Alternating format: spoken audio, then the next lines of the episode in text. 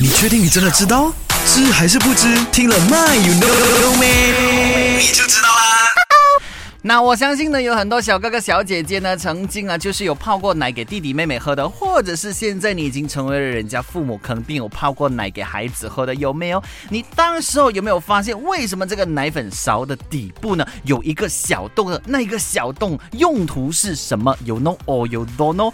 那 don't know 的话呢，阿俊来告诉你，勺底下的这个小洞是用来平衡气压的，简单来说就是通气的。如果啊这个勺呢是没有小孔啊，然后呢你摇这个奶粉的时候呢，勺底部呢就会进入空气，表面哦看似满满的一勺哦哈，but then 哦实际上底部是空了很多的，所以呢有了这个小洞之后呢，里面的气就会排出来，而奶粉的用量呢就会达到要求了，就是那么简单了哈，OK。